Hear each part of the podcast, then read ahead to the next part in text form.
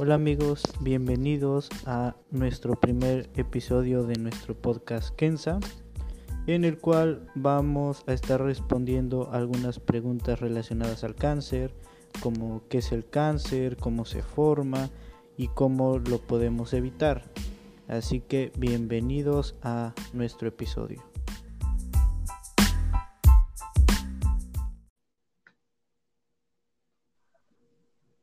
Bueno, eh, buenos días, buenas tardes o noches, dependiendo de eh, a qué hora nos estén escuchando. Y bueno, le damos la bienvenida a nuestro primer episodio de nuestro podcast Kenza. Y bueno, en este episodio vamos a responder varias preguntas del cáncer, como qué es el cáncer, eh, cuál es la problemática en el mundo, cómo lo puedo evitar, cómo se forma y bueno, acabaremos eh, dando el cierre, ¿no? Bueno, eh, les doy la bienvenida, soy José María García y a lo largo de esta aventura o en los siguientes episodios nos va a estar acompañado, nos van a estar acompañando Rafael Dionisio y bueno, hola Rafael, ¿cómo estás? hola José María, un gusto estar aquí en este primer episodio de Piensa, de este podcast acerca de cáncer. Bueno, eh, espero eh, podamos grabar muchos más episodios en este proyecto maravilloso, que bueno, que es informar a la población eh, y en especial a nuestros radioescuchas. Así es, bueno, de hecho, pues ambos hemos comenzado con ese proyecto eh, con Kenza, que llevamos alrededor de un año. Y bueno, pues eh, comenzamos eh, sobre todo en un blog y bueno, ahora decidimos como ampliar nuestros horizontes en este mundo del podcast, que bueno, hemos visto que tiene, ha tenido un gran éxito. Y bueno, para comenzar, vamos a empezar con algunas recomendaciones semanales. ¿Qué nos puedes decir, Rafael? Ah, eh, bueno, comenzando con una recomendación. Eh, eh, actualmente he estado viendo una serie, es en Netflix, se llama 3%, se la puede buscar. Y bueno, y es sobre un tema apocalíptico, una sociedad que sacó a sus recursos y solamente los privilegiados tienen acceso a como a estos recursos. Es un tema que va muy acuerdo a la pandemia, y bueno, espero que les guste. Sí, muy interesante, la verdad. Bueno, eh, yo ahorita no he como visto muchas series en Netflix, pero sí me he puesto un poco a leer en todo esto de la pandemia y pues bueno, una de las recomendaciones que les daría es un libro que se llama Cazadores de Microbios, no sé si lo conozcan, pero es muy interesante el libro porque nos cuenta como la historia de la microbiología, de todos los científicos que han realizado estudios y gracias a ellos pues sabemos de diversas bacterias y cómo se tratan. Entonces, como tal lo toma como en una, bueno, lo describen como en una forma de novela, entonces es como que muy digerible los temas que toman. Entonces, la verdad sí es como muy interesante todo lo, lo que han realizado todos estos científicos y pues es una buena recomendación para que que se empiecen a leer en esta pandemia. Muy buena recomendación. Y bueno, ya entrando en materia, eh, quisiéramos hablarles un poco acerca de la epidemiología ah, del cáncer. Y bueno, eh, comenzando con esto, este, podemos decir que el cáncer es una de las enfermedades eh, que más mata a nivel mundial. Eh, se estima que anualmente mueren 9 millones de personas en todo el mundo a causa de diversos cánceres. Eh, no sé qué nos pueda decir José María.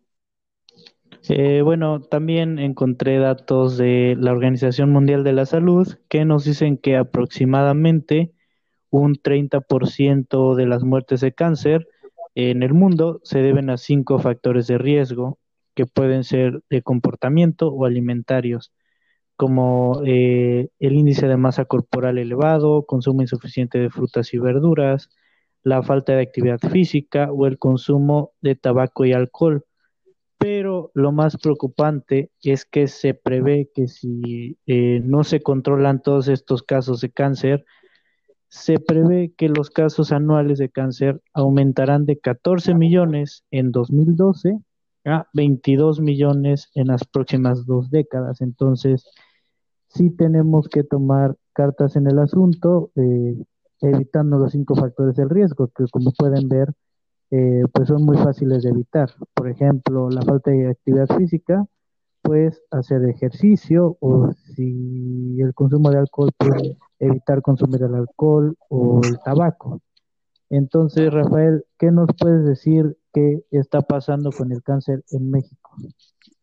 Eh, claro que. Bueno, tenemos que el cáncer es una enfermedad muy peligrosa y bueno, y más peligrosa porque aquí en México no tenemos el personal suficiente para combatir esta enfermedad. Por ejemplo, en datos que encontré en páginas del gobierno mexicano, tenemos que aproximadamente existen 735 cirujanos oncólogos. O sea, son muy pocos cirujanos para atender a esta enfermedad que es el cáncer.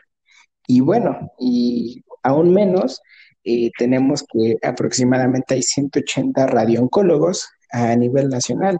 Estos son este, personas especializadas en la radiología que se encargan de diagnosticar el cáncer.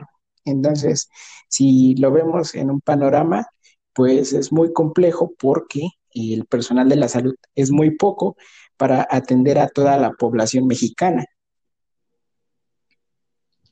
Sí, así es, y aparte, bueno, como ya sabemos, eh, hay muy pocos médicos, ¿no? Alrededor, hay alrededor de un médico por cada tres habitantes, entonces ahora imagínense un especialista en cáncer, pues obviamente va a haber mucho menos, y como dice nuestro compañero Rafael, pues es una situación muy complicada en nuestro país porque pues mucha gente no puede ser diagnosticada de cáncer porque hay muy pocos médicos especialistas en la materia. Así es.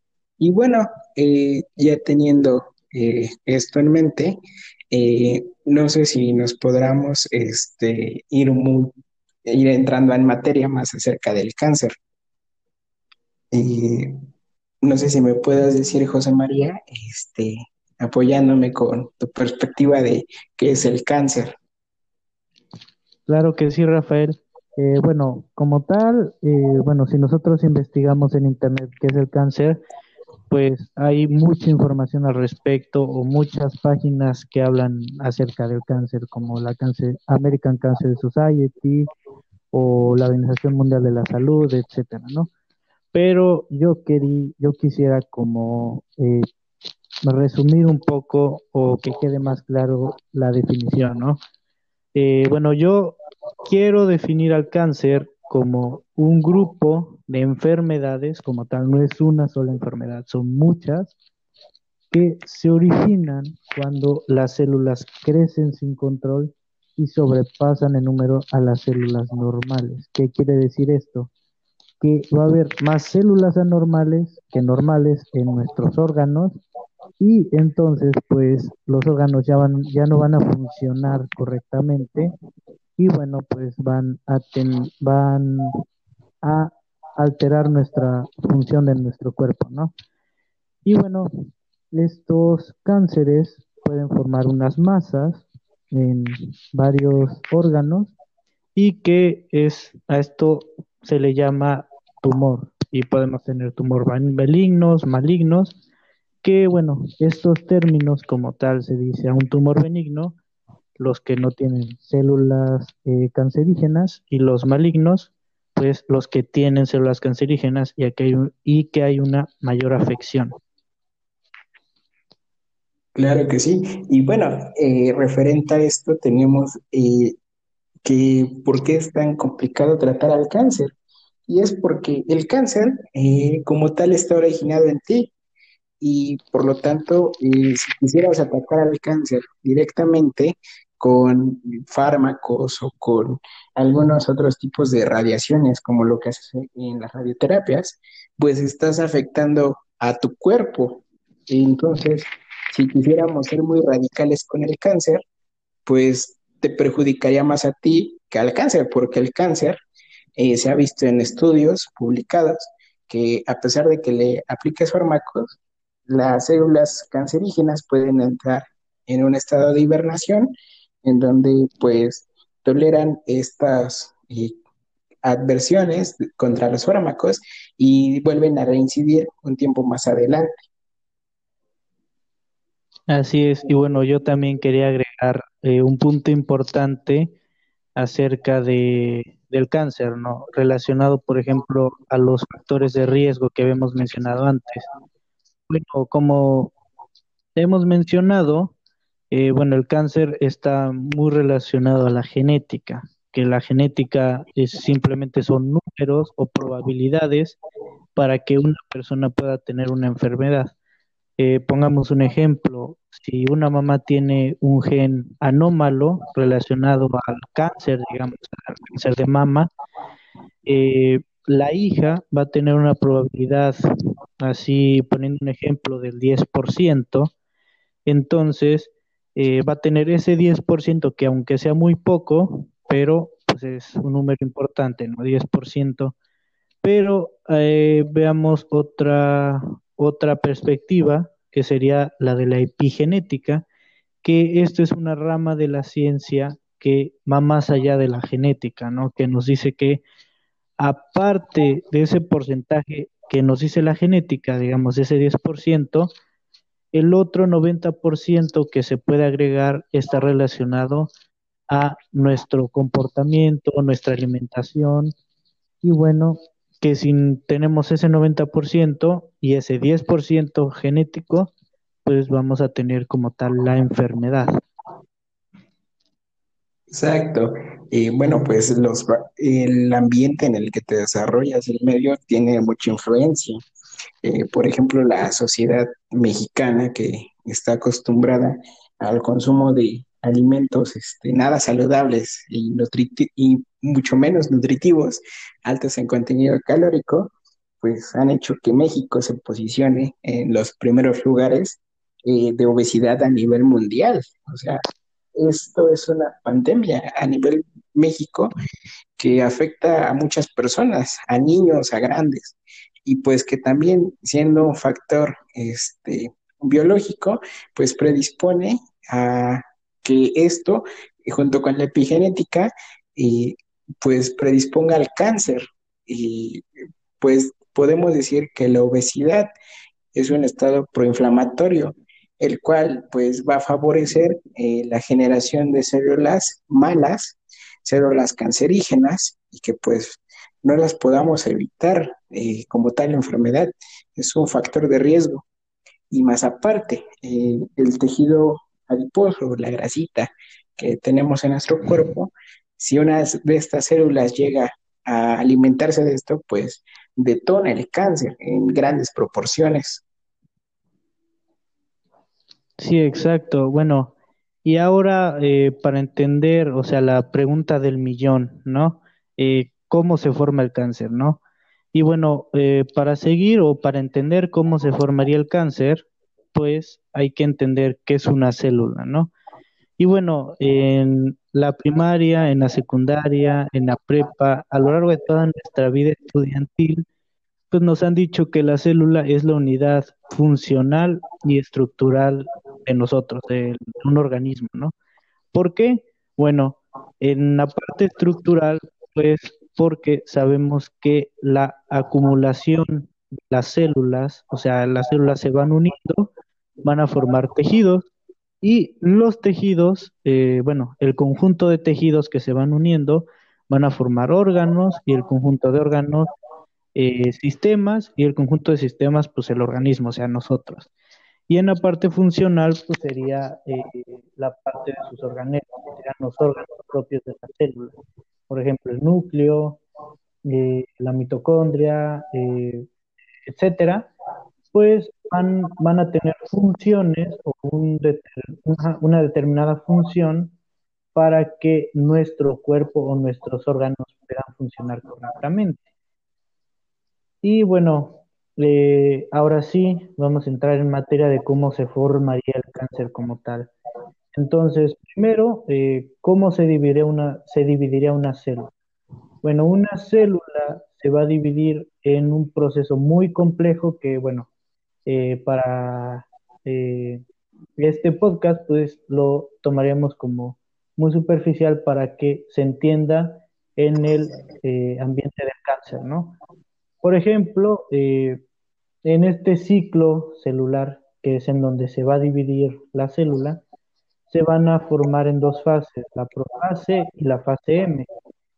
En la profase, pues simplemente la célula se va a empezar a preparar para la división celular y en la fase M sería la división celular propiamente dicha, ¿no? Se van a formar dos células hijas. Pero eh, en este caso, en la profase, va a haber una fase especial que vamos a tener muy presente, eso es importante para entender cómo se forma el cáncer, que sería la fase S.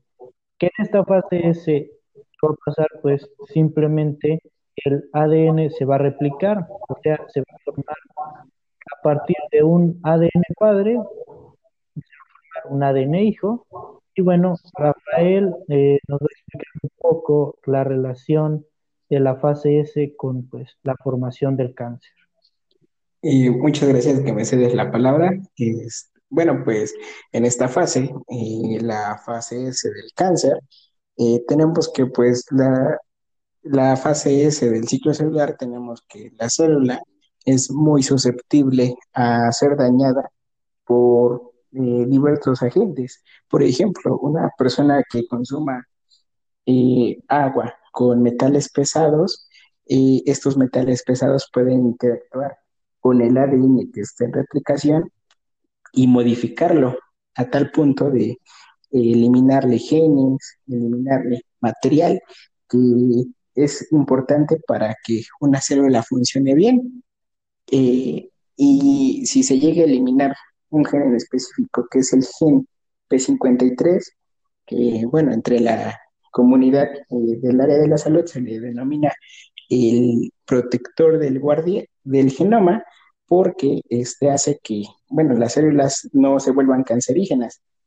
Eh, si este gen se ve alterado, pues una célula tiene vía libre para volverse tan maligna, tan cancerígenamente posible como se pueda.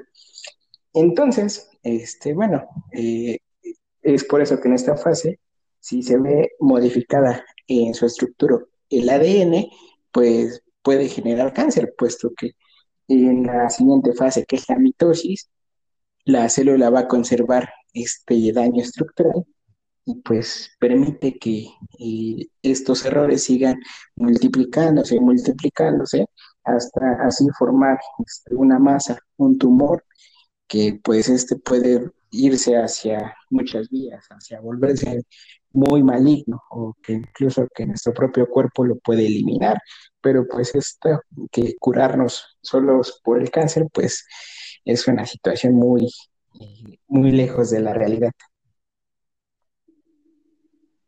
Así es. Eh, bueno, eh, como tal, eh, ya se nos acabó el tiempo del programa. Y bueno, los, como pueden ver, el tema del cáncer es muy complejo y toma como muchos temas u otras ramas de la ciencia, entonces es un tema muy complejo, con un tratamiento muy complejo. Y bueno, eh, no nos queda más que eh, darles las gracias por escucharnos y los invitamos para que nos escuchen cada semana a la misma hora eh, los demás episodios que hablaremos, bueno, en cada episodio vamos a hablar acerca de diversos tipos de cáncer, como por ejemplo el cáncer de mama, el cáncer de próstata, el cáncer de pulmón, etcétera. Y bueno, muchas gracias Rafael compartir conocimientos y esperemos que nos veamos en los siguientes episodios. Muchas gracias, José María. Este, te agradezco haberme invitado. Hasta luego. Hasta luego. Muchas gracias por escucharnos y nos vemos en la próxima.